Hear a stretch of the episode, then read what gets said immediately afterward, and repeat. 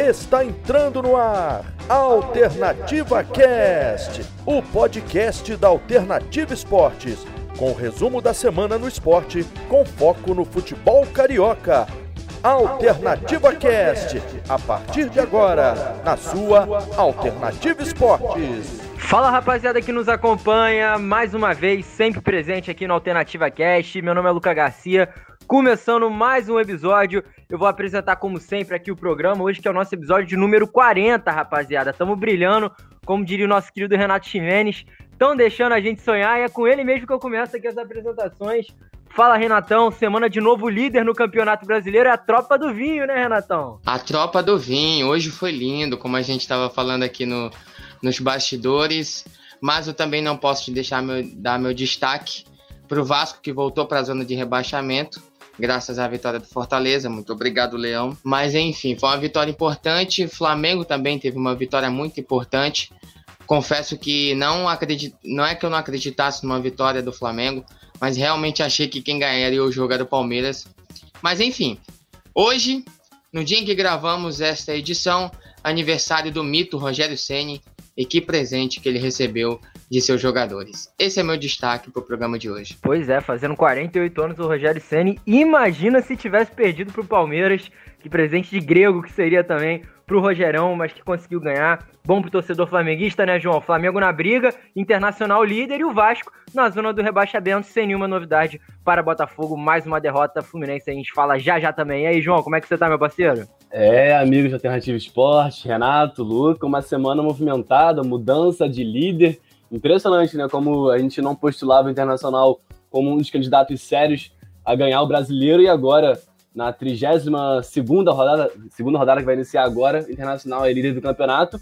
Mas com o Flamengo na sua cola, o Flamengo depende só de si mesmo para ser campeão, vai enfrentar o Internacional e São Paulo, se eu não me engano, nas duas últimas rodadas então, com a vitória sobre o Palmeiras, como o Renato disse, ninguém colocava o Flamengo como favorito diante das circunstâncias em que os dois, que os dois times vivem em diferentes fases do campeonato. Mas agora o Flamengo de Rogério Senna, aniversariante do dia, está quatro pontinhos atrás do Internacional, com grandes chances também de, de ser bicampeão brasileiro. Então, esse é o meu destaque: o Mengão voltando a ser candidato forte ao título brasileiro. Pois é, lembrando que o Flamengo ainda tem um jogo a menos. E caso o Internacional empate com o Grêmio, né, na próxima rodada será Grenal, o Flamengo ganhe do Atlético Paranaense e depois ganhe o seu jogo que está faltando, que é justamente contra o Grêmio, já na 33ª rodada teremos um novo líder no campeonato.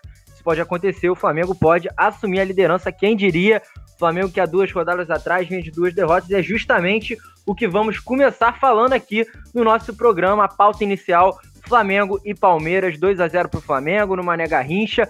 Eu vou ser mais cara de pau do que o Renato, do que do, do, que do João Pedro. Eu tinha certeza que o Flamengo iria perder esse jogo. Para mim, o Palmeiras ia ganhar com facilidade. Eu tava achando que o Rogério Senna ia fazer uma bagunça no sistema defensivo. Admito que quando eu vi na escalação o Ilharão de zagueiro, eu fiquei de cara com a situação, falei, não é possível que ele fez isso. Rodrigo Caio se machucou, ainda entrou o Gustavo Henrique e deu certo, uma atuação principalmente coletiva do Flamengo, né, João? Acho que isso que estava faltando para o time do Rogério Ceni, uma noite de cala-boca do Rogério Ceni. Rogério Ceni tampando a boca de todo mundo, inclusive a minha. O Arão foi muito bem na zaga. Foi pouco exigido, é verdade, mas foi muito bem no que se, se coube a ele a fazer, né, na saída de bola. O próprio Gustavo Henrique, quando entrou com a lesão do Rodrigo Caio, foi muito bem, soberano nas bolas aéreas. E o Flamengo, uma atuação coletiva, algo que não acontecia há muito tempo. Eu diria que o Flamengo não tinha uma atuação boa dos 11 jogadores desde a vitória de 5 a 0 em cima do Corinthians, porque desde lá o Flamengo vem tendo lampejos individuais. Não sei se você concorda comigo, João. Concordo sim, foi também a primeira vitória do Flamengo contra os concorrentes do G6, né? O Flamengo não tinha conseguido vencer nenhum desses times que brigam pelo título e também pela Libertadores, e agora conseguiu vencer o Palmeiras. E é impressionante, cara. Eu acho que vocês talvez percebam isso, mas todo jogo do Flamengo e Palmeiras, eu sempre acho que o Flamengo entra com um ânimo a mais. Foi assim, mesmo com jogadores com Covid, se não me engano, ainda no primeiro turno. O Flamengo botou sub-15, sub-17, sub-20 para jogar. E empatou com o Palmeiras lá no Allianz Parque, não foi isso? Foi um empate no Allianz Parque, não foi, Luca? Exatamente, foi um a um, gol, gol do empate foi inclusive gol do Pedro, se eu não me engano, uma boa jogada da Rascaeta, Flamengo que naquele jogo estreou o Neneca e o Natan Neneca que foi titular inclusive ontem também. Sim, então, eu sempre acho que o Palmeiras, mesmo com um elenco em melhor fase, eu sempre acho que o Palmeiras não entra com a mesma vontade nesse clássico brasileiro. Foi assim também em 2019, é claro que o Flamengo vivia um ano mágico, mas eu lembro que em 2019 o Palmeiras no Allianz Parque fez tudo para o Flamengo não entrar com sua torcida, conseguiu, ainda perdeu, de, ainda perdeu de 3 a 0.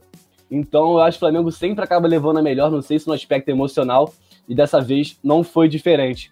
Conseguiu dominar não só os 45 primeiros minutos iniciais da primeira etapa, onde foi amplamente superior, mas também durante o jogo inteiro o Flamengo dominou o Palmeiras, fez uma marcação agressiva lá em cima, em bloco alto, não deixando o Palmeiras jogar, e o primeiro tempo inteiro foi avassalador do Flamengo.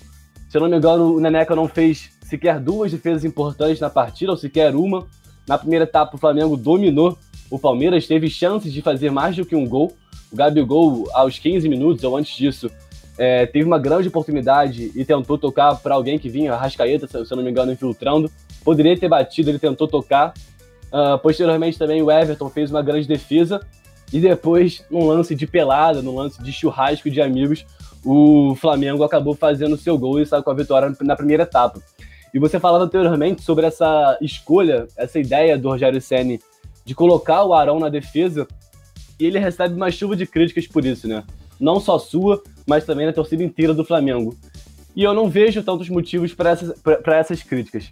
É claro que você iniciar um jogo com. João! Fala, Luca. Me permite justificar as minhas críticas? Claro, vai. Aqui para a risada solta do nosso eu querido. Eu quero ouvir também.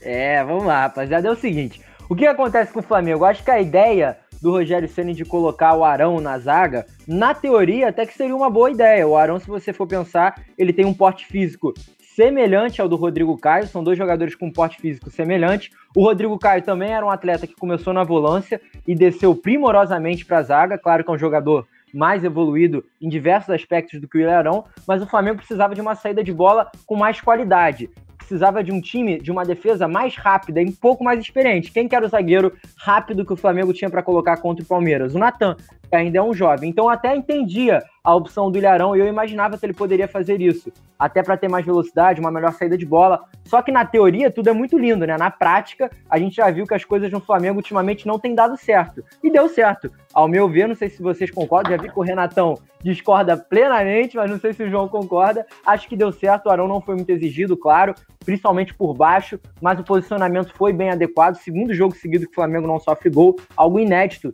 talvez nesse segundo turno do Campeonato Brasileiro. Ah, mas eu nem acho que ele tenha ido mal nas outras partidas que o Rogério Senna botou ele como zagueiro. É claro que ele não tem a mesma característica, a mesma percepção, a mesma visão panorâmica que zagueiros de ofício, como o Rodrigo Caio, o Natan, o próprio Gustavo Henrique tem, mas eu acho que ele faz uma boa função. Acredito que, que até não muda muito. Ele melhora a saída de bola, mas é uma saída de bola mais burocrática. Eu não vejo ele quebrando tanto as, tanto as linhas assim de pressão adversário. Eu vejo ele muito mais tocando, tocando passes para lados e até fugindo um pouco da característica dele. Eu prefiro ele muito mais como volante do que como zagueiro. Que como Ô, volante. João, Fala, Renato. Mas aí não seria o caso, por exemplo, você chegou a falar que o Arão ele, ele busca muita jogada pelos lados, mas talvez isso não seja um dedo do treinador de buscar jogadas pelo lado começando com ele? É, então, eu acho que essa, essa, essa sempre foi a característica do William Arão. Desde antes, anteriormente ao Jorge Jesus, ele já era um jogador que tinha uma visão de jogo primorosa, e com o Jorge Jesus ele conseguiu aprimorar isso ainda mais. Ele é um jogador que consegue inverter o jogo com uma facilidade enorme, é claro, quando era primeiro volante, ele fazia isso com uma enorme facilidade. E agora, até como recuando para zagueiro, acho que ele perde sua principal característica, que é essa. Ele é um bom marcador, que é uma característica importante para quem é zagueiro. Tem um bom passe, consegue sair jogando, mas acho que na característica de inverter o jogo, conseguir tirar a pressão adversária em cima do Flamengo, eu acho que esse é o principal aspecto negativo de colocar o Arão como zagueiro. Mas o importante é que o Flamengo conseguiu vencer, conseguiu vencer um adversário direto na briga e agora volta aí a se candidatar como um dos postulantes. E como o Ronaldinho falou em 2011, talvez, que estão deixando o Flamengo sonhar. E quando o Flamengo sonha é difícil, é difícil segurar, porque, olha, como eu disse, são apenas quatro pontos de diferença para o Internacional. E ainda vai enfrentar o Internacional de São Paulo nas últimas duas rodadas.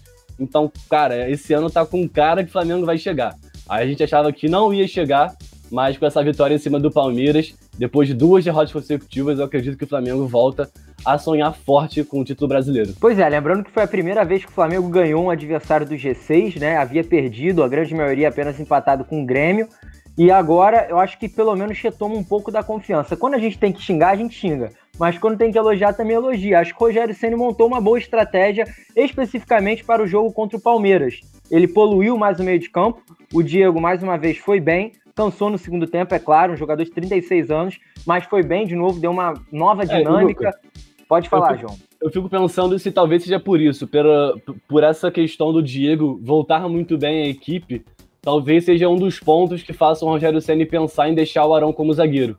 Porque caso o Arão voltasse a meiuca, ele entraria no lugar do Diego, né? Pois é, ele entraria no lugar do Diego. E até era, e era até isso que eu ia passar pro Renato. Porque, Renatão, o Rogério Senna falou na sua entrevista coletiva que a opção pelo Arão de zagueiro foi circunstancial. Ou seja, ele ainda está com aquela mentalidade de que ele vai mexer no time mediante o seu adversário, mediante a circunstância proposta. Pois bem, contra o Palmeiras deu certo. Contra o Atlético Paranaense, que é o próximo duelo do Flamengo, um duelo decisivo, porque, como a gente falou, o Flamengo e o Internacional são os únicos times que só dependem de si, ou seja, se ganharem todas as partidas, serão campeões brasileiros. Inclusive, o Flamengo é o segundo time que pode mais somar pontos no campeonato, pode chegar até 79 contra 80 do Inter. Ou seja, é uma final contra o Atlético Paranaense, de novo um adversário que tem um ataque rápido, com o Nicão, é, o Renato Kaiser, que inclusive é algoz dos times do Rio.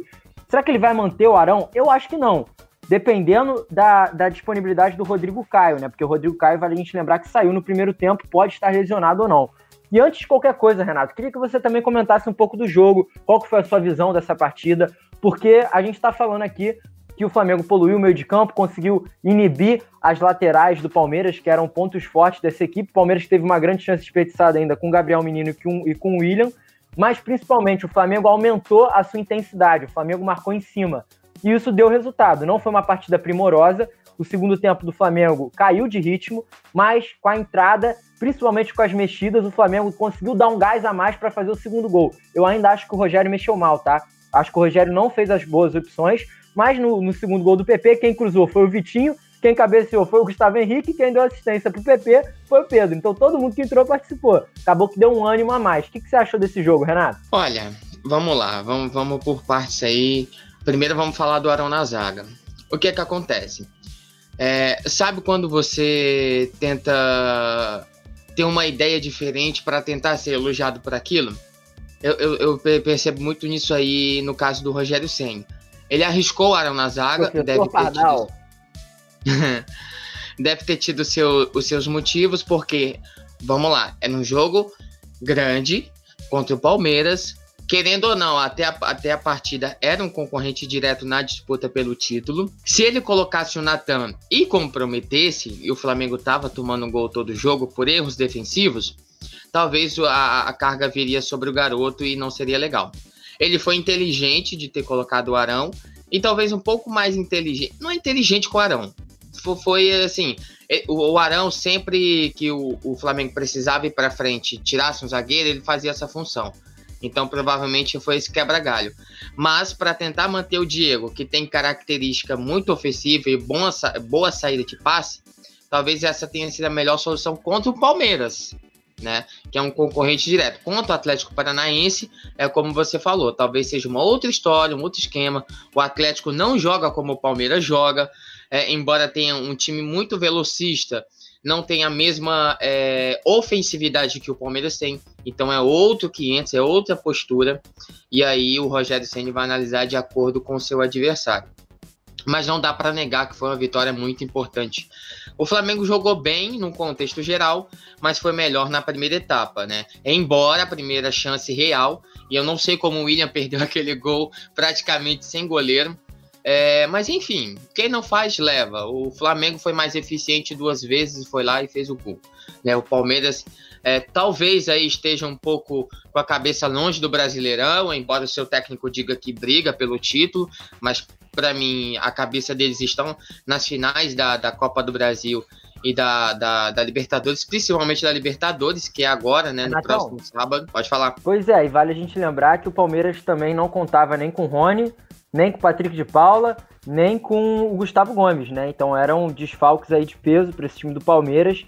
E aproveita também para falar, estava falando da vitória do Flamengo, dessa marcação, cara, que foi algo diferente. Inclusive você mesmo é, e eu debatíamos isso alguns episódios atrás, que o Flamengo estava muito morto sem a bola, né? É, e dessa vez sem a bola conseguiu adiantar suas linhas e foi inclusive assim que saiu o primeiro gol da partida. Uma atrapalhada total do Kusevich ali com o Luan.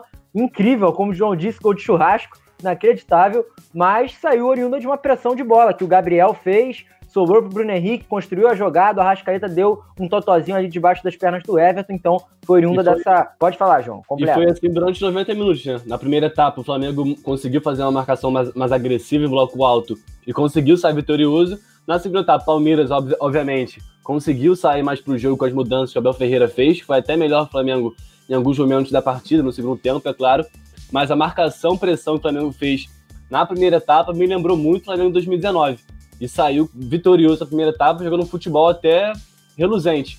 Jogando bem, pressionando, criando chances e fazendo com que o Palmeiras não criasse, não, não tivesse oportunidade de fazer pelo menos um gol na primeira etapa. E assim, é... eu, dando uma olhada nos scouts, o Palmeiras não chutou nenhuma bola no gol, né? E apenas quatro, quatro foram para fora. E, e, sinceramente, não, não, não, não. São chutes que não ofereceram muito perigo. O que não foi já o caso do Flamengo, né? O Everton até salvou a equipe do Palmeiras de tomar mais gols do que tomou. Então, assim, não foi uma partida brilhante, mas o Flamengo mostrou uma evolução defensiva. Isso é bom. E são dois jogos em que o Flamengo marcou cinco gols, o que a gente estava criticando das três partidas que o Flamengo não conseguiu ganhar até o jogo contra o Ceará. E não tomou gol, que vinha acontecendo praticamente todo jogo. Então, dois jogos seguidos. É um saldo bom, entendeu? É o Goiás? Era o Goiás? É, tudo bem. Mas o Flamengo não tem nada a ver com a fase do Goiás, não. O Flamengo foi lá e fez a parte dele entendeu? Então, mostra-se um pouco de evolução, mas já jogando muita água nesse chope do, do, do João, para mim o Flamengo não vai ser campeão, tá? Não, não nessa temporada. Pode ser que para o próximo Campeonato Brasileiro, ainda esse ano, né, obviamente, pode ser que se prepare melhor e brigue pelo título. Acho que está muito tarde para o Flamengo reagir. Até porque é, eu acredito ainda numa ascensão do Internacional nessa disputa até o final e também acredito numa recuperação do São Paulo, até por, pelo, estilo, pelo estilo de jogo que as duas equipes vêm jogando. Né? O São Paulo, ele não, ele não, ele pode perder, perdeu feio realmente, mas ele não muda o estilo de jogo. Ele, mesmo com a derrota, ele sempre joga da mesma maneira. Erra na finalização? Erra. É ineficiente muitas vezes? É. Mas o estilo de jogo sempre permanece o mesmo. E é lógico, bola na rede é que conta. Mas quando você tem o mesmo padrão de jogo regular, mesmo em vitórias e derrotas, a chance de você reagir é muito maior do que uma equipe que oscila muito em atuações, como é o caso do Flamengo. Pois é, a gente já, já vai falar do jogo entre São Paulo e Inter. Realmente é um campeonato brasileiro que está muito aberto. O Flamengo e o Atlético Mineiro, podemos dizer, comendo aí pelas beiradas, né?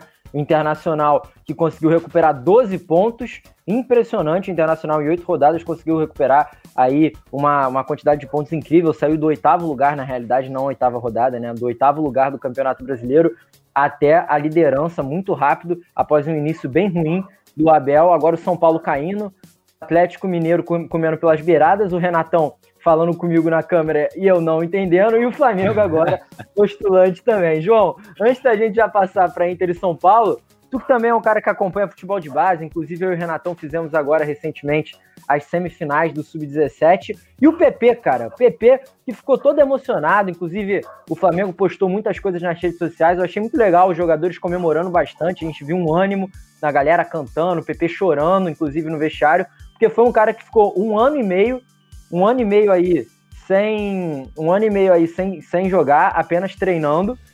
E inclusive foi emprestado, não foi bem nos empréstimos e agora voltou a pedido do Rogério Ceni, renovou por mais seis meses, entrando e sendo decisivo. Também queria que você comentasse aqui, o Renatão me lembrou, Léo Pereira podendo sair do Flamengo. Acho que não vai ser muito sentido caso isso ocorra, né? Um cara que não joga desde a segunda partida. Não, literalmente, não tô nem falando que ele jogue mal, é porque ele não joga no Flamengo desde novembro.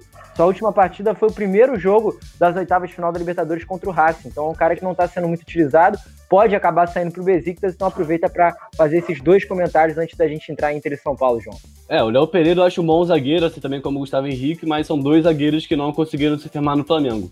o Gustavo Henrique teve mais chances e continua tendo chances com o Rogério Senna, mas o Léo Pereira, por sua vez, não consegue ter. Eu acho até que o Léo Pereira é mais zagueiro, é um zagueiro melhor do que o Gustavo Henrique pela sua saída de bola.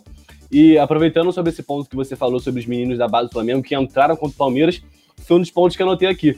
Porque o PP entrou, o João Gomes também entrou, e os dois jogaram bem, principalmente o PP, que participou do segundo gol, o autor do segundo gol. E sobre a questão da base do Flamengo, que mais uma vez mostrou sua importância, o João Gomes também entrou, o PP foi autor do segundo gol e, e tem entrado bem. Desde que o Rogério Senna, a gente vinha criticando isso ao longo dos podcasts, né, que o Rogério Senna não vinha dando muitas oportunidades pro, pro Ramonzinho, pro Mateuzinho também, mas em outra questão, pro PP, ele dá muita, muita muitas oportunidades, pro João Gomes também, que vem ganhando seu espaço no Flamengo, e os dois colheram seu fruto, foram também responsáveis aí pelo segundo gol do Flamengo. E sobre a comemoração, Lucas, achei muito maneiro, eu cheguei a ver esse vídeo no vestiário, e o que a gente consegue perceber é que o Flamengo é, considerava o jogo da vida, né? É claro que ainda faltam sete rodadas, oito rodadas para acabar o campeonato, mas esse talvez seja um dos jogos mais importantes ao lado do Internacional e também do jogo contra o São Paulo na última rodada, porque o Palmeiras, além de ser talvez o melhor time brasileiro no momento, era um dos postulantes ao título e o Flamengo também não tinha vencido nenhum time, nenhum time grande que estava no G6. Então, essa toda comemoração é algo maneiro, é uma coisa que a gente não via essa comemoração, essa vibração na equipe do Flamengo e mostra que eles estão unidos novamente para buscar esse bicampeonato. Pois é, lembrando que o Flamengo ainda enfrenta o Grêmio, ainda enfrenta o São Paulo Internacional, como você disse, então são jogos dificílimos, ainda tem o clássico contra o Vasco. Pode falar, João. É, então, eu acho até que, eu acho até que a tabela do, do Flamengo é um pouco mais tranquila do que de São Paulo Internacional, porque ainda vai enfrentar Vasco, que está ali na 17ª posição, Atlético Paranaense, que é um adversário teoricamente mais frágil que o Flamengo, e também enfrenta o Esporte, que também é um time que briga para não cair, e o Grêmio também, que está na final da Copa do Brasil, então provavelmente ou possivelmente o Renato Gaúcho vai optar por ir com reservas diante do Flamengo. Então eu acredito que, que nessas quatro partidas o Flamengo tem grandes chances de pontuar aí 12 pontos, e que seria uma, um aproveitamento enorme para quem briga por um título. É, sinceramente, eu acho que o campeonato vai acabar ficando ou com o Inter ou Flamengo. É uma opinião particular minha, porque o São Paulo também tem um jogo difícil contra o Palmeiras.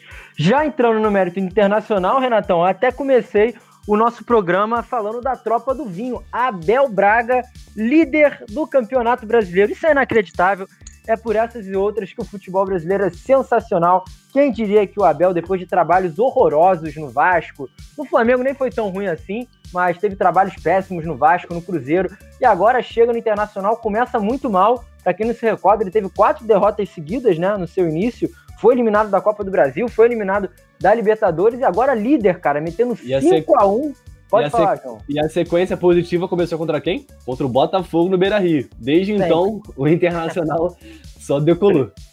É, e agora ainda descobre um novo atacante, né, Renato? Guerreiro se machuca, entra Galhardo, Galhardo se machuca, entra Yuri Alberto. E que Yuri Alberto é esse, hein, cara? 11 gols do Campeonato Brasileiro, hat-trick em 9 minutos, me deu 480 reais na aposta do Bet 365. É, fiquei forte, o moleque jogando muita bola, deu assistência para o Caio Vidal, mais uma descoberta, um time repleto de garotos com Praxedes. Timaço, timaço internacional jogando muita bola. Eu vi o jogo inteiro e deu um baile no São Paulo. Olha, o São Paulo tentava jogar, não conseguia, errando na saída de bola, Internacional pressionando de forma reativa. 5 a 1 maior derrota do São Paulo em toda essa história dentro do Morumbi. Que jogo foi Internacional e São Paulo pela liderança, Renatão? Deixa os São Paulinos saberem que você apostou contra eles. não, não apostei contra eles, apostei no Yuri Alberto, especificamente nele. Mas, realmente foi uma, uma noite mágica para ele, né? O Abel Braga é um daqueles técnicos que dão certo em um time específico sempre dá certo. O time do coração dele, ele já falou isso, que ele tem um carinho enorme pelo, pelo Internacional. Quando treinava o Flamengo, o que gerou polêmica, ele falou que para ele o, o estádio mais bonito é o Beira Rio, que deu muita polêmica na época. Enfim, dá para ver que ele de coração realmente é colorado e foi lá que ele construiu os maiores títulos da carreira, que é uma Libertadores e um Mundial de Clubes em cima do Barcelona.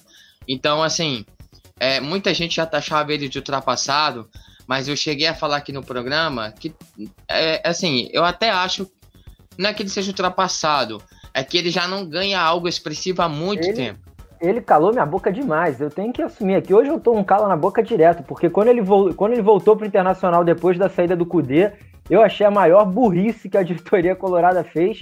E tá dando certo, né, Renatão? Por quê? Por que essa diferença agora com o Abel? Ah, olha, eu acho que a diferença é. Assim, não tem uma receita certa. Deu liga. É o famoso deu liga. E assim, eu cheguei a falar quando o Abel foi contratado pelo Inter de que a fase dele, desde que ele perdeu o filho, talvez ele use muito o futebol como um passatempo de estação para a dor que ele estava sentindo e não estava conseguindo exercer um bom trabalho, né? Espero que, lógico, eu não sei o que é perder um filho, eu, é, eu tenho o meu e eu amo mais que tudo, mas é, é, tomara aí, torço para que ele tenha passado pela situação, que ele encontre alegria na família, no futebol, que é a paixão dele. E parece que ele está vivendo a boa fase de novo. E é um conjunto de fatores, talvez seja muito isso. Ele é inteligente, ninguém deixa de desaprender futebol é, ganhando uma Libertadores ou um, um Mundial. É, há muito tempo é, mas isso não quer dizer que ele não sabe mais como treinar um clube de futebol. É, talvez tenha que se atualizar um pouco, talvez o ritmo que ele levava uma equipe não é mais da época dele. Mudou, o futebol mudou. Talvez ele tenha ficado com a cabeça dura e não queria se atualizar, queria continuar do mesmo jeito. Mas pelo visto no Internacional, quando ele chegou com uma sequência de derrotas, ele tenha começado a aprender e ver como é que esse time do, do, do Internacional funciona e começou a adotar e começou a dar liga. Yuri Alberto, é, e aí, vai minha crítica ao Santos por ter liberado o, o jogador, tá? É, não dá para criticar também porque o Santos está na final da Libertadores, né? Então não dá para dizer que esteja fazendo tanta falta. Mas é um baita de jogador. O Internacional tem que exercer o direito de compra dele no final da temporada. É, porque a gente não sabe o exato quando o Guerreiro volta e ele tá se destacando na mão do Abel. Não é para qualquer. Aliás, como você falou, acho que ninguém fez um hat-trick no Morumbi contra o São Paulo. Em nove minutos. Em nove minutos. Com, com 19 anos, driblando o Thiago Volpe, tocando e pro sem gol, olhar pro gol. Olhar. É, é, muita personalidade. Foi, foi uma noite mágica pro Inter, sensacional. E foi um, um choque de realidade pro, pro São Paulo, né? Assim, embora tudo isso tenha acontecido, o São Paulo pode retomar a liderança já domingo de novo. Caso, caso o Inter não vence o Grêmio, o São Paulo no sábado vence o Curitiba. Curitiba. Entendeu? Então, assim, vai dizer o quê? Uma noite mágica, maravilhosa. Rodinei jogou demais. Rodinei jogou demais. Moisés, tão criticado, arrebentou. Arrebentou. É, enfim, até Moisés... o Cuesta. Até o Cuesta, que a temporada inteira ficou sumido, fez gol. Enfim, foi. Não, é o Inter do Abel, né? Lá vem o Abelão, como tá. Na música que tá rodando aí, lá vem o Abelão. O Moisés. João, Fala, Luca. E, e, muito disso que o Renato tá falando, né? É o Inter do Abel e é literalmente o Inter do Abel, porque ninguém esperava que o Abel fosse estar na liderança. E se você for olhar o time titular do Internacional, ninguém vai esperar que esse time titular também esteja na liderança. Gente, não é um time, vamos ser sinceros, não é um elenco igual o Flamengo, não é um elenco igual o Palmeiras, não é um time. Até os 11 não são iguais aos 11 do São Paulo. É um time repleto de garotos, repleto de, de jogadores desacreditados, que é o caso do Rodinei, que ninguém botava nada, é, era o terceiro lateral atrás do Heitor e do Saravia. Era o caso do Moisés, que também um jogador super comum ao longo de toda a sua carreira. O Rodrigo Dourado, voltando de quase dois anos sem jogar. O Patrick, que criou um protagonismo bizarro essa temporada, jogando muita bola o Patrick. Assim, realmente é bonito ver o Patrick jogando. O Edenilson, que sempre foi um craque, não tem como a gente discutir. O Edenilson e o Cuesta, acho que são os caras mais bem postados nesse time do Internacional e cheio de garotos. O Praxedes, o Yuri Alberto, o Caio Vidal. É impressionante essa nata aí do, do Internacional campeão da, da Copinha, né, de 2000, 2020. O Caio Vidal não, não, não era jogador internacional, mas enfim, realmente é um time que está surpreendendo e surpreendendo positivamente. Em contrapartida, João, o que, que acontece com o Fernando Diniz, cara? É sempre assim. Ele cria todos uma expectativa com ele, né? No Atlético Paranaense foi assim, no Fluminense foi assim. Na hora decisiva acaba desembalando, desembalou de novo. O que, que tá acontecendo com o São Paulo, cara? É, você falou que isso sempre acontece com o Diniz, mas isso sempre acontece também com o São Paulo, que recentemente é o maior cavalo paraguaio do Brasil, porque é sempre postulante ao título, chega sempre muito forte na reta final de competições, mas acaba tropeçando na hora H. E agora, faltando oito rodadas para terminar o campeonato, sete rodadas, o São Paulo que, para muitos, era o campeão já pelo futebol que vinha apresentando, caiu muito de rendimento. Já são quantas rodadas sem vencer? Nem sei, acho que já são três rodadas Quatro sem vencer. rodadas. Quatro rodadas sem vencer. Quantas, quantas Desde derrotas? contra o Bragantino, né? Começou a sequência. É, acho que foram, anteriormente é o Bragantino, não? Ou... foram, foram três então, derrotas. a primeira e derrota foi contra o Bragantino, depois daí não ganhou mais. E são três derrotas consecutivas desde então, né? Não, agora são quatro: Bragantino, Santos.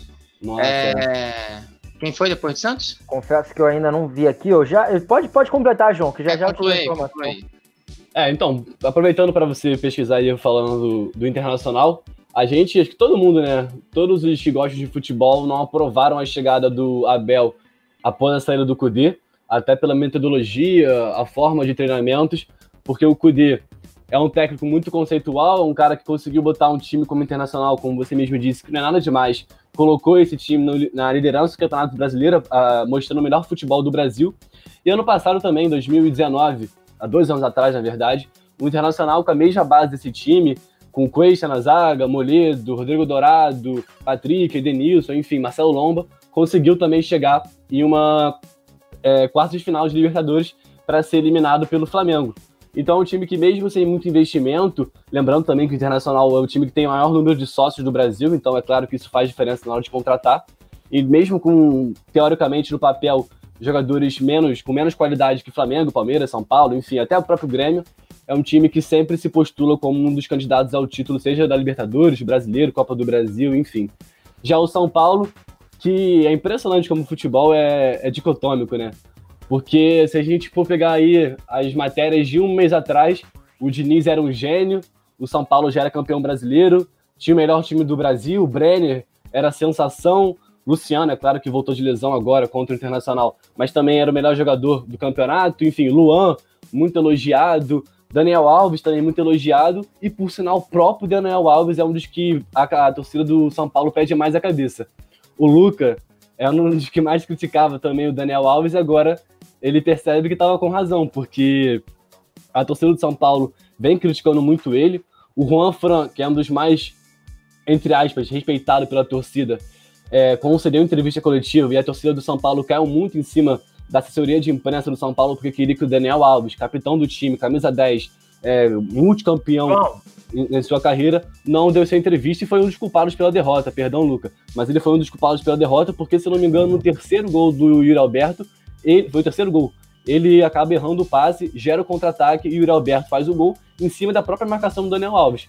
Então, o time inteiro caiu de rendimento e principalmente o Daniel Alves, que é a torcida do São Paulo, quer a cabeça, quer que ele perca a sua titularidade pro Igor Gomes, que foi bancado pela, pelo Daniel Alves, e também tem protestos, como o Renatão botou em suas redes sociais, protestos lá na, na- lá na sede do São Paulo, querendo também a queda do, queda do Diniz. Então, quem diria, né? Em um mês, um time que era líder do campeonato, praticamente campeão, com as duas mãos na taça, agora já é vice-líder e com a torcida fazendo protesto agora numa sexta-feira. É, lembrando que a torcida do São Paulo ficou mais revoltada ainda porque o Daniel Alves não quis conceder entrevista. Partiu dele, igual na eliminação do São Paulo contra o Mirassol, ele também não quis falar. Enfim, o jogador tem o direito de não falar. Eu sempre falei ah, em off, né? Acho que eu nunca cheguei a expressar isso em podcast, mas eu sempre achei que o Daniel Alves era um dos menos importantes nesse time do, do, do São Paulo. Não menosprezando ele, é um cara que joga muita bola. Mas na grande fase do São Paulo, estava jogando bem, claro, mas eu conseguia listar alguns jogadores à frente dele na ordem de importância. Enfim, São Paulo acabou perdendo e perdeu a liderança, tem a chance de retomar também, não tá nada perdido. O que acontece nessa é, dualidade, como você disse, João, é que o São Paulo abriu sete pontos do segundo colocado, que na época era o Flamengo, e agora deixou o Internacional chegar, o Flamengo chegar, o Galo chegar. Então isso que realmente pesa, mas eu acho que seria um erro boçal da diretoria de demitir o Diniz, faltando sete rodadas para o campeonato acabar. Rapaziada, já mudando de pauta, também porque o nosso querido João tem um compromisso, todos temos, para não complicar muito também, para não chegar o horário muito tarde. Só vou fazer um, um pequeno quesito. Pode falar, Renatão? Então, só antes da gente pular, só para concluir e deixar o nosso web ouvinte bem informado, o outro jogo que a gente esqueceu foi o empate com o Atlético Paranaense em Curitiba, tá? Muito bom, nosso Renatão sempre muito informativo. Eu peço desculpas pra rapaziada e pros meus companheiros de Alternativa Cash se uma hora ou outra eu acabar me embolando nas palavras, que eu tô com uma afta, rapaz. Aqui na frente da boca tá complicado de falar, doendo muito, mas vamos que vamos. João, É, antes de você falar, passar antes pro Renatão. Renatão que estava falando das sequências do time, da, das equipes sempre muito irregulares. Renatão, a gente vai falar agora do Fluminense. Fluminense, cara, o que, que é isso? Fluminense que teve um momento brilhante no campeonato, tá figurando entre os grandes da competição ainda. Claro, o Fluminense ainda está em sétimo lugar, né? Graças à derrota do Santos para o seu grandíssimo Fortaleza por 2 a 0 Fortaleza escapando ali da zona da degola por enquanto, e o Santos não pegando a sétima colocação do Fluminense. Se o Fluminense termina o campeonato em sétimo, muito provavelmente, diria aí quase 90% de certeza que vai para a pré-Libertadores. Ainda tem uma chance mínima de G4, eu acho muito difícil, mas no primeiro turno, essa, essa sequência de oito jogos, o Fluminense teve oito jogos de invencibilidade. Não, não perdeu para o Curitiba, mas levou um sufoco danado, né, Renato? 2 a 0 que o Curitiba abriu, Fluminense teve que correr atrás, o Fred, como sempre, muito decisivo, e aí brilha a estrela de quem? John Kennedy. No dia da, da posse do presidente americano, John Kennedy vai lá e marca o seu gol na sua estreia, e a gente falava no programa anterior bota os meninos para jogar, que os meninos da base do Fluminense jogam muita bola. E o John Kennedy foi lá, entrou e precisou de 13 minutos para mostrar que é muito, mas muito superior a Felipe Cardoso e não tem nem comparação essa possibilidade de Felipe Cardoso começar e uma partida ou entrar no lugar do John Kennedy. É, em defesa do Felipe Cardoso, eu tenho certeza que se o Felipe Cardoso fizesse aquele gol, a gente ia falar que foi uma, uma finalização, de certa forma, de sorte, uma finalização truncada, mas como foi o John Kennedy, é sorte de principiante, é estrela do John Kennedy, né? Tem essa diferença entre, claro, o Felipe Cardoso merece essa classificação porque é um jogador que não apresentou nada e, com todo respeito a ele, acho que a camisa do Fluminense é muito grande por qualidade que ele tem. João, pois é, mas lembrando que o Caio Paulista marcou o terceiro gol, né, cara? Ele segue sendo um jogador horroroso, mas pode fazer os seus comentários iniciais enquanto o Renato resolve uma coisinha. Horroroso, eu diria demais. Acho que é o segundo gol dele com a camisa do Fluminense, né? Ou o terceiro ele fez um contra o Atlético Só gol Mineiro. decisivo, né, cara? Contra o Atlético Sim. Mineiro, agora contra o, contra, o, contra o Curitiba e também marcou contra o Inter. Sim, então, só confronto decisivo e o Fluminense, como você disse, é que é praticamente o Robin Hood desse campeonato brasileiro. É um time que consegue tirar pontos dos grandes, mas aí quando enfrenta times que estão em situações mais adversas na tabela, acabam tropeçando. E como eu estava na transmissão de Vasco e Bragantino, Bragantino e Vasco, eu acabei não conseguindo ver o segundo tempo da partida. É claro que acompanhei os melhores momentos, mas a primeira etapa eu consegui acompanhar. Impressionante como o Curitiba teve 100% de aproveitamento na primeira etapa. O, conseguiu fazer um gol aos dois, três minutos e se fechou. O Fluminense criando várias oportunidades, várias, várias oportunidades não, mas tinha uma, um volume de jogo.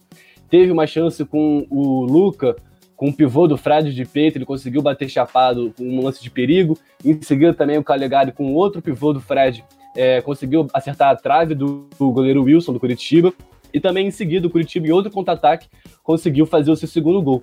E o curioso é que os dois gols do Curitiba é, surgiram, adviram da mesma falha defensiva do Fluminense, que vem ó, recorrente há um bastante tempo, que é o setor esquerdo de ataque.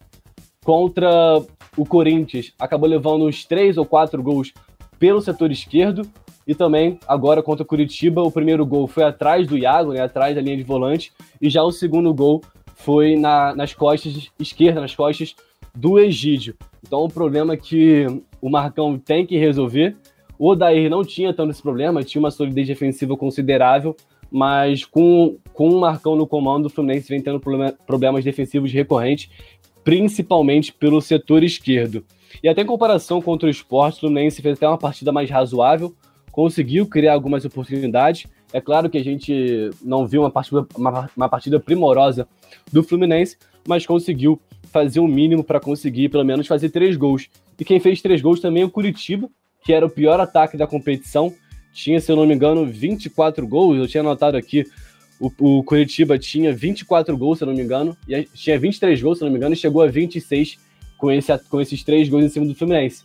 Continua sendo o pior ataque do Brasileirão, mas mostra que o Fluminense, a solidez defensiva que tinha com o Odair parece que não existe mais, porque já levou quatro do Corinthians, levou agora três do Curitiba, que era o pior ataque da competição, mas contou também com a estrela de Fred, Kennedy e também do Caio Paulista para conseguir sair com um pontinho, um pontinho chorado.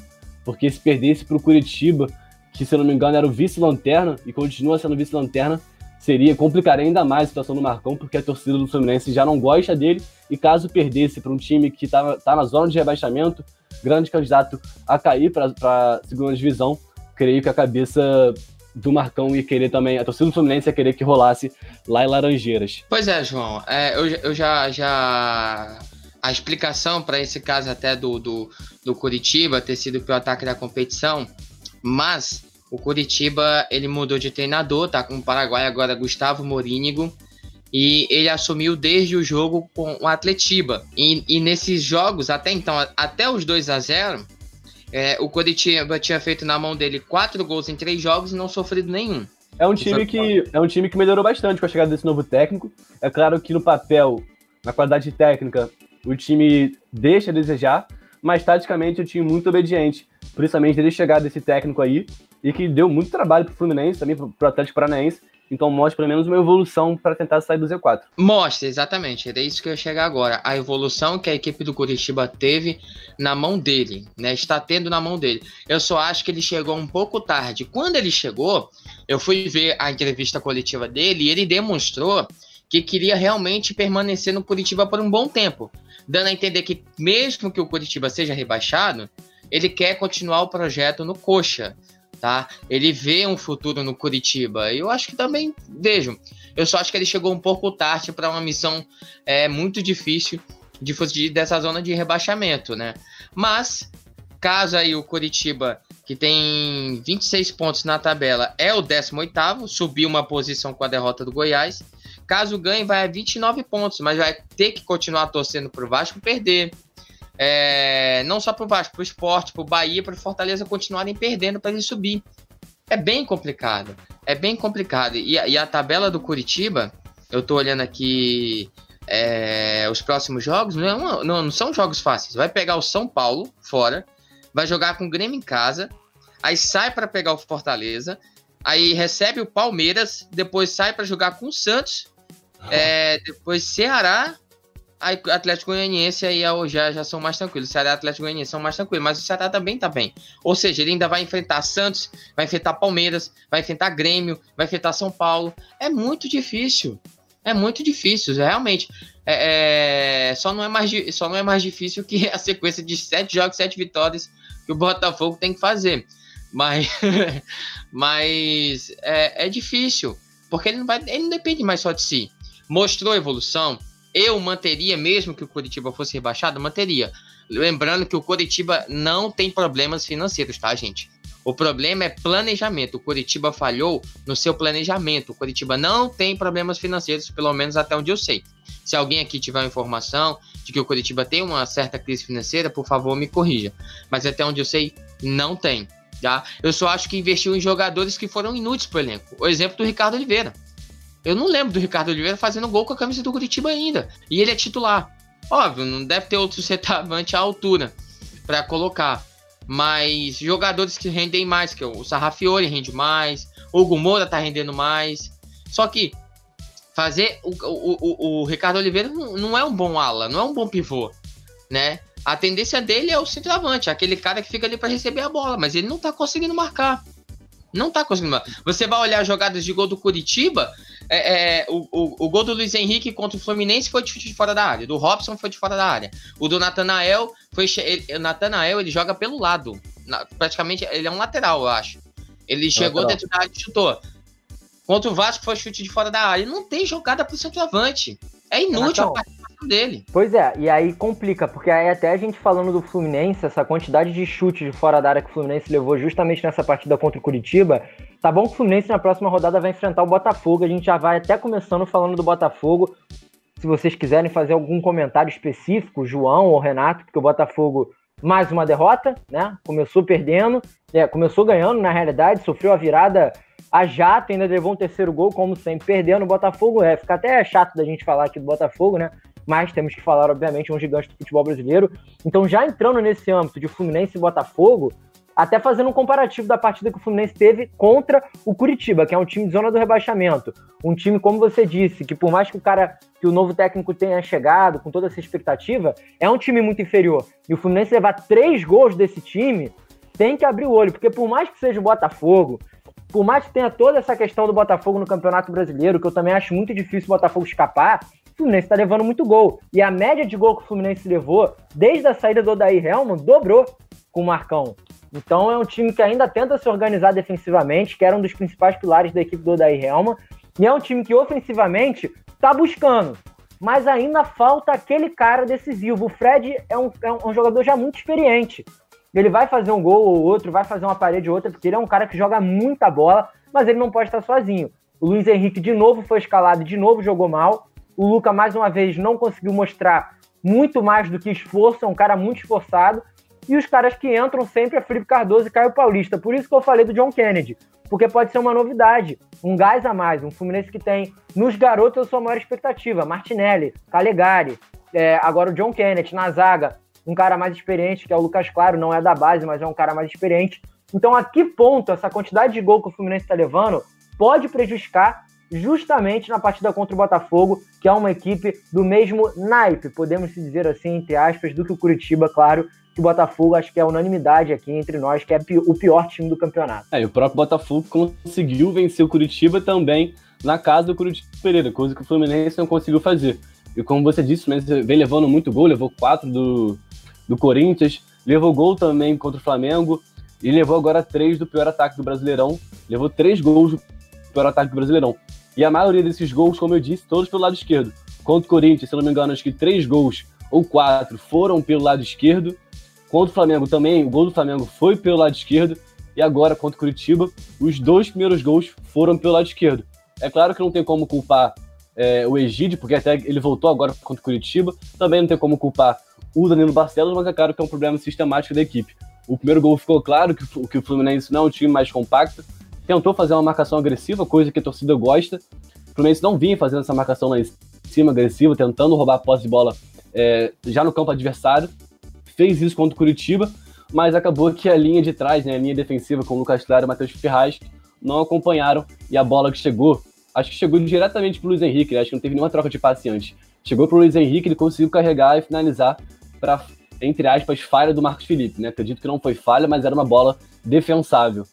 E até sobre, sobre esse quesito, a torcida do Fluminense vem até criando uma contestação é, com o Marcos Felipe, porque contra o Corinthians ele acabou não falhando, mas podendo é, fazer defesas que ele não vem fazendo, não vem fazendo defesas difíceis, e contra o Curitiba também acabou levando um gol que, que ao meu ver, era defensivo. Então o Marcão precisa corrigir isso. É um time que leva muito gol pelo lado esquerdo e também essa descompactação, é claro, que é o principal algoz dessa equipe, que vem levando muitos gols. Já são quatro contra o Corinthians, um contra o Flamengo e agora mais três contra o pior ataque do Brasileirão. Ô, João, é. é, assim, desculpa te interromper, Luca. É, o, o Botafogo conseguiu vencer a equipe do Curitiba lá, porque na época ainda era o Pachequinho. Ainda tava naquele embrólio. Ele não, não, é um bom um bom cara pro Curitiba na Série A, né? Então o comando era outro. Talvez por isso o Botafogo tenha conseguido. O, o Fluminense não, já foi meio que, que o contrário, né? Então pode ter muito disso. E como você, Luca, falou também, sobre até a questão do John Kennedy, é, a gente chegou a fazer um jogo dele né, no, no Sub-20, aqui mesmo na, na, na alternativa. É, a gente chegou até a falar sobre de, realmente dele ser usado no, no, no, profissional. A gente viu que ele tem uma boa finalização. Ele não é um cara que fica parado lá na frente como o Fred, só reforçando o que você falou. Tem senso de posicionamento. E é um cara da base. É um, um, um Fluminense pode ter proveito em cima das atuações dele. Entendeu? E se ele continuar pro, pro, se ele for relacionado e for bem utilizado no clássico, ele pode, pode fazer com que o, o, o Fluminense vença essa partida e aproveitar essa má fase do Botafogo, né? Porque para mim acabou. Matematicamente ainda tem chance, mas se não vencer o Fluminense, tá rebaixado, já vai ser o primeiro rebaixado aí do Campeonato Brasileiro. E eu só dando um pitaco agora, só queria entender como é que o Fluminense, esse tempo todo de oscilação com, com o Marcão, não sai do sétimo lugar. Não sai de lá. Não é, sai. Porque o campeonato ali, do sétimo lugar para cima, fica complicado pro Fluminense entrar. E do sétimo lugar para baixo tá uma bagunça, né? Ali até o, até o décimo lugar, podemos dizer ali que são cinco pontos de diferença. Tá uma bagunça. Até já entrando no âmbito do clássico, muito bem puxado pelo Renatão. Já estamos batendo aqui 50 minutos é, de duração de programa. João, o Botafogo que contra o Atlético Goianiense mais uma atuação pífia, acho que como eu disse, fica até complicado da gente falar. O melhor agora para o Botafogo é fazer projeção. Porque se a gente ficar olhando para trás, é sempre a mesma coisa. O Botafogo perde, perde, perde, perde, joga mal, joga mal, joga mal, joga mal. Contra o Atlético Goianiense até saiu ganhando e, é, e, levou a virada muito rápido. Então é um time que eu, eu falei no outro programa. O que, que eu tava achando que ia acontecer com o Botafogo? O Botafogo sempre levava o primeiro gol. Isso desestabilizava. O Botafogo começou ganhando contra o Atlético Goianiense. Eu falei, caramba, fez 1 a 0 vamos ver, será que reage? Não reage. Levou a virada, rápido, sempre gol de bobeira, a defesa sempre falhando. E aí entra a questão do John Kennedy, como bem disse o Renato. Ele pode deitar se ele quiser, apesar de ser muito novo, mas, cara, é um moleque que joga muita bola.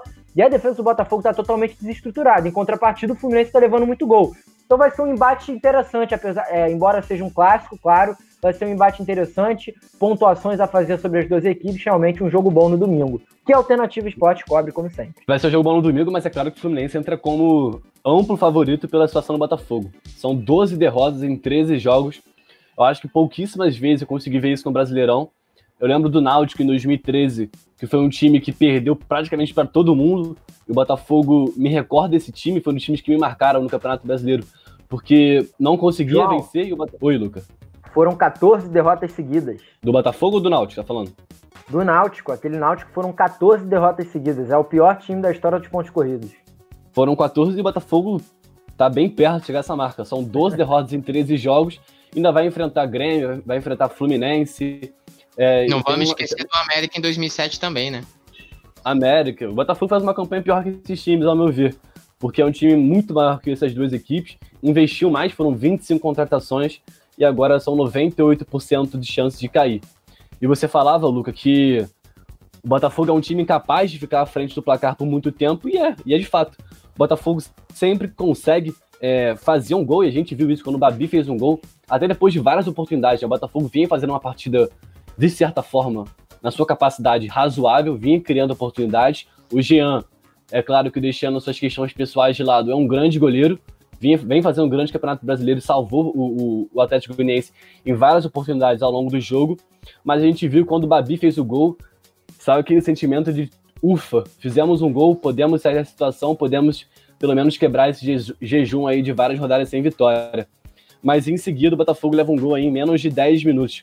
E a última vez que o Botafogo conseguiu, é, depois de um gol, ficar por mais tempo sem tomar um gol foi justamente contra o Ceará, quando demorou 23 minutos para tomar o gol de empate. Isso lá em outubro. E desde então, eu busquei os dados aqui. Contra o Atlético Goianiense, o Botafogo levou um gol 3 minutos depois do gol do Babi.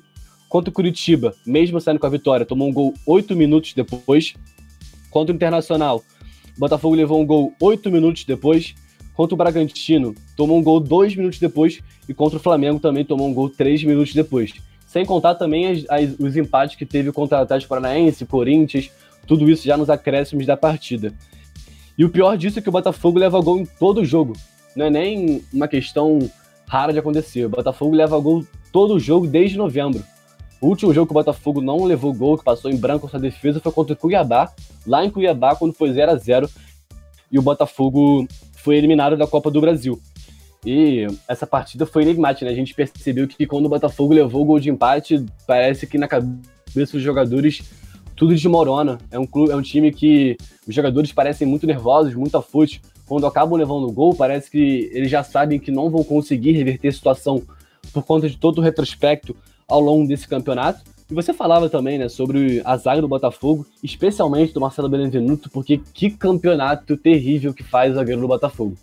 Ele que, quando começou no Campeonato Brasileiro, ao término do Campeonato Carioca, era para mim e também para a maioria dos comentaristas que acompanham o, o, futebol carioca um dos principais zagueiros do Rio. Vinha fazendo um grande campeonato, porque sua principal característica é a velocidade e sua recomposição. Mas desde então, o Campeonato Brasileiro, desde a metade do primeiro turno, é um zagueiro que vem sendo um dos principais culpados por essa má fase do time. O Canu, acredito que seja o menos culpado, mas o Marcelo Benevenuto vem falando é, repetidamente e contra o Atlético Goianiense é, não foi diferente. E para não me alongar, é, eu queria trazer um ponto também, porque o Barroca, quando ele chegou, é, até trazendo esse ponto que você falou, Lucas, sobre aproveitar a base. O Barroca, quando chegou, ele chegou dizendo que vinha acompanhando os jogos do Botafogo e, e que ia fazer ia, que, e que ia fazer mudanças, ia fazer algo diferente, mas não fez. Até o próprio exemplo do Marcelo Benevenuto. que é um jogador que vinha muito mal, continua mal, e é um jogador que recentemente foi visto numa balada com o Matheus Babi. E que tipo de exemplo ele consegue dar para os jogadores, principalmente para os mais novos, como Souza e o Ederson, que estão no banco de reservas. Marcelo Benevenuto faz um campeonato terrível e continua sendo titular com o Barroca. Ele que disse que ia fazer mudanças, não fez. E até pensando na, própria, na próxima temporada, a gente não sabe se o Benevenuto vai continuar, ele tem contrato renovado até 2020 e pouco, não me lembro exatamente o ano.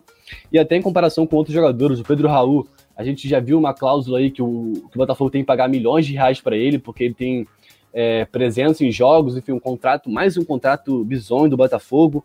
O Nazário também é outro que não vai ficar, Kevin é outro que não vai ficar, o Vitor Luiz também é outro que vai ficar. Então o Barroca já podia ir pensando na Série B, porque o Botafogo já está rebaixado. Ao meu ver, já são 98% de chance, mais que isso, né? Mas não tem mínima chance, matematicamente tem. Mas apresentando o futebol, o Botafogo não mostra nenhuma evolução desde aquela vitória contra o Curitiba, que deu um novo ânimo, mas o Botafogo desde então só derrota atrás de derrota. E, tá, e para terminar, outro ponto curioso é que o Kevin, impressionante, de 120 tentativas de cruzamento que ele teve no campeonato inteiro brasileiro, ele teve 22 acertos. 22 cruzamentos certos em 120 tentativas. Isso é inacreditável, né, cara? Inacreditável. Contra o, eu, eu busquei esse dado porque contra o, contra o Atlético Goianiense, no primeiro tempo ele tentou umas 5, 6 vezes e nenhuma conseguiu entrar na grande área. Todas o zagueiro conseguia cortar ou por baixo ou a bola batia já no, no, no marcador da sua frente. Mas para finalizar, não ficar, não ficar me alongando muito, já o programa está passando quase de uma hora. Mais um planejamento terrível do Botafogo, troca de técnicos. São cinco técnicos, eu acho, só nesse Campeonato Brasileiro, e nenhum time que conseguiu fazer isso, é, trocar de técnico, tanto de técnico ao longo do, do, campeonato, conseguiu permanecer. Se não me engano, dos 20, 14 que fizeram isso caíram. E o Botafogo, mais uma vez, é, caminhando a passos largos para cair. Em um planejamento terrível que contratou Barroca, que tem também um, um repertório horrível no Campeonato Brasileiro, com pouquíssimas vitórias, tanto na Série A quanto na Série B. Demitiu também o Ramon Dias por questão médica, e o Barroca também foi contratado e ficou 10 dias sem poder, duas semanas quase sem poder treinar o time por conta da Covid. Enfim, planejamento terrível do Botafogo que vai culminar agora ao fim do término do Campeonato Brasileiro com a segunda divisão e a segunda divisão dificílima que a gente nem sabe se o Botafogo vai conseguir subir já no ano seguinte. Situação muito melancólica do Botafogo, né? O João alertou isso dos cinco técnicos e é praticamente uma média aí de um técnico para seis rodadas. É muito triste, né?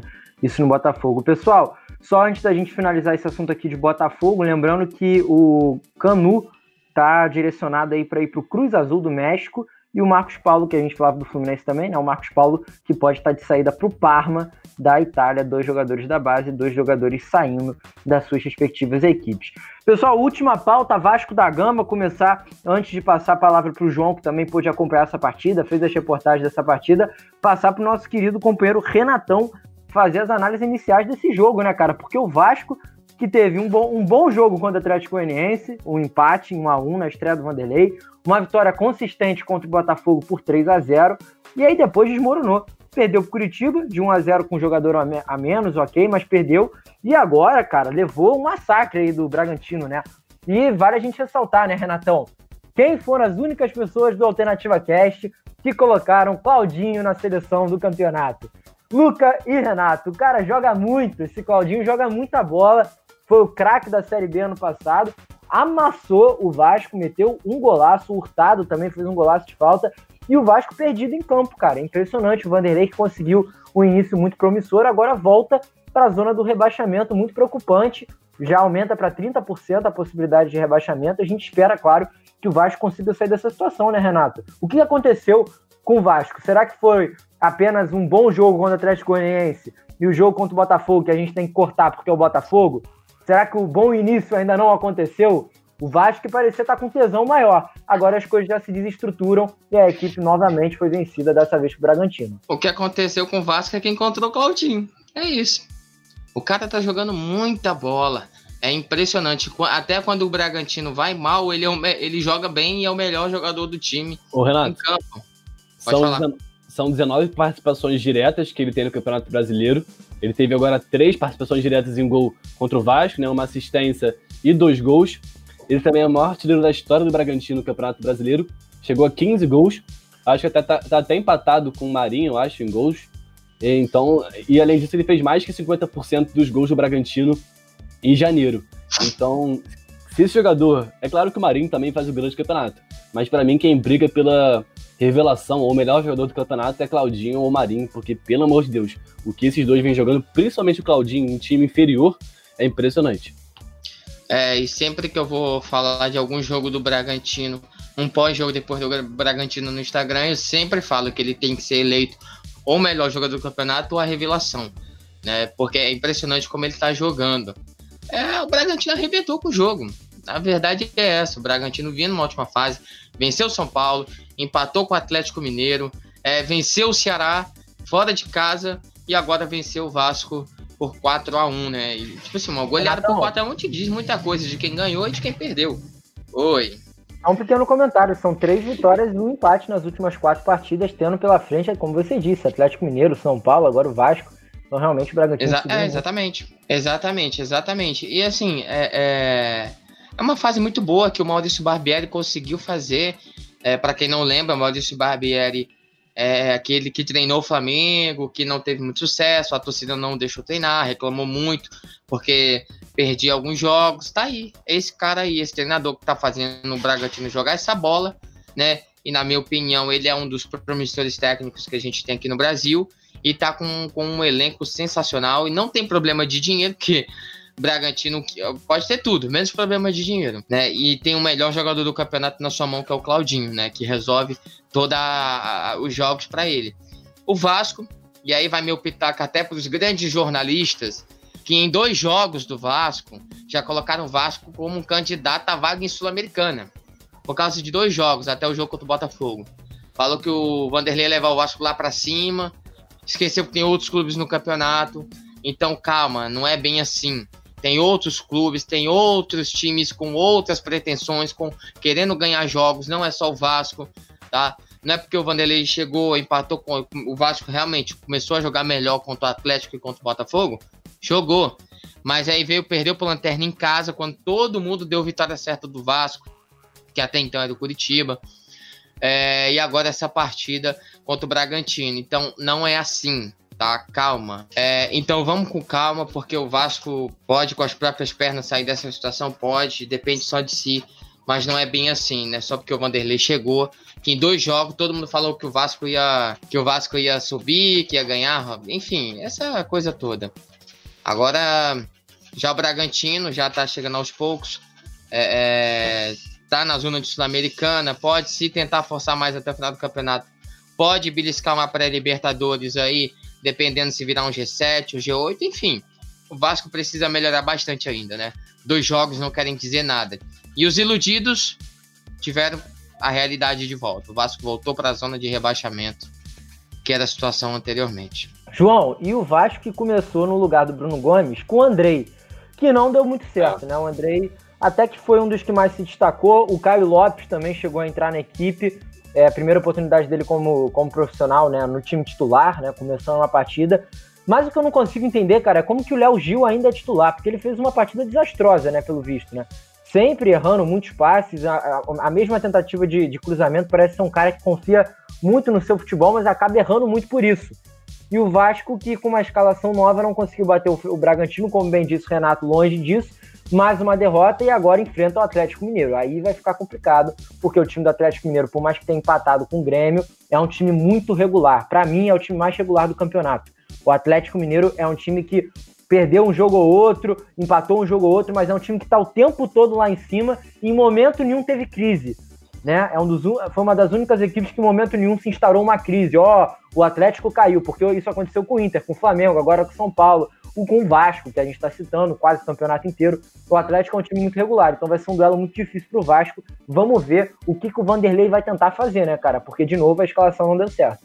É, você falou bem, né? Que o Léo Gil foi muito mal na partida, o Andrei também foi muito mal, foi um dos culpados pelo terceiro gol, se não me engano, do Bragantino, uma falha dele na saída de bola o Claudinho, se eu não me engano, o próprio Claudinho rouba a bola e finaliza, a bola desvia e ele consegue fazer o gol.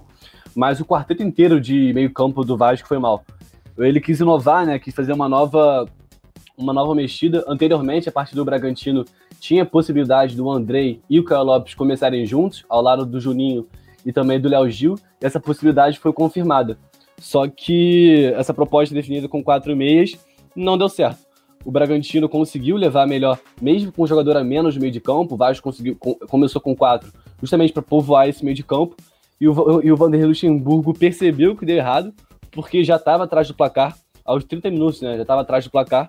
E ele tirou o Juninho é, da base do Vasco com 30 minutos de jogo. Pouquíssimas vezes eu consegui ver isso na minha partida. Uma substituição ainda na primeira etapa, aos 30 minutos ainda. Não era por questão física, não era, claro, por questão tática, porque o time do Vasco vinha mal. E nem acho que o Juninho era o pior do, do quarteto, não.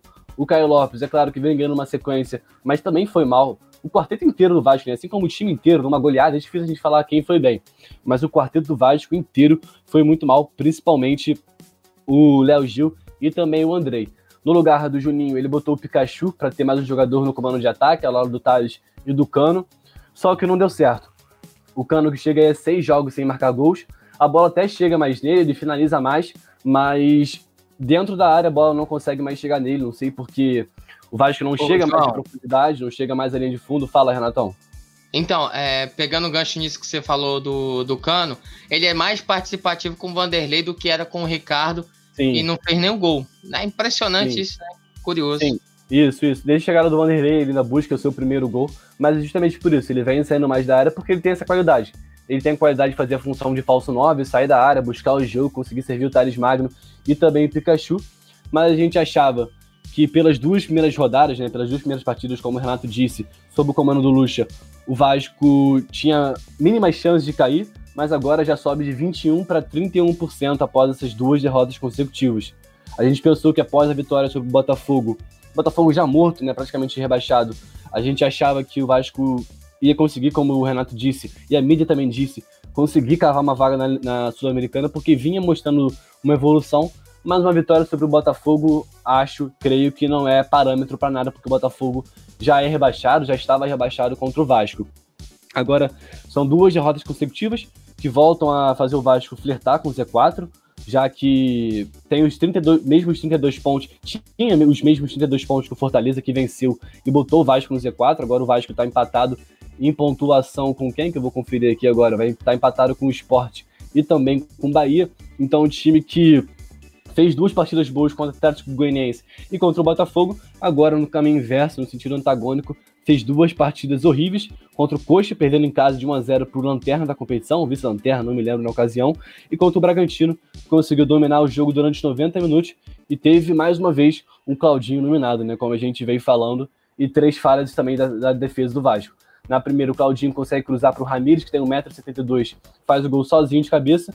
No segundo gol, o Claudinho também, acho que foi o segundo gol na, no ângulo, o Claudinho recebe na meia-lua sozinho e não pode deixar um camisa 10, o melhor jogador do campeonato, receber a bola sozinho para conseguir finalizar de forma primorosa no ângulo. E o terceiro também, na falha do Andrei, o Vasco tomou outro gol em falha defensiva. E agora voltou a ofertar com o Z4, está na 17 posição e não depende mais de suas. É claro que depende de seu esforço, né? Precisa vencer, mas agora tem esporte, Bahia e outros times. O próprio Curitiba está começando a encostar então é hora de abrir o olho e voltar a vencer na nova era do, do Vanderlei Luxemburgo. E se o Vasco tivesse, um último comentário aqui, João, se o Vasco tivesse ganhado essas duas partidas, já tá com 38 pontos ali em 14 lugar. Praticamente livre da, da zona de rebaixamento, né? Praticamente, Praticamente livre do risco de rebaixamento.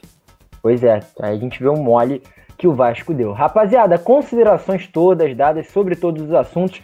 Já batemos agora, nesse exato momento, uma hora e dez de programa. Então vamos chegando ao fim da quadragésima edição. E olha, rapaziada, 40 edições da Alternativa Cast. O Rodrigo Calvino ainda não botou as caras para cantar.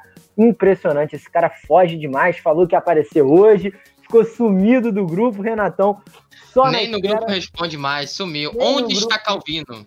É, fica aí a pergunta, Calvino. Eu sei que ele está escutando a gente, vai ouvir a gente. Vai, vai, vai ficar ligado ele. Quero ver se ele aparece semana que vem.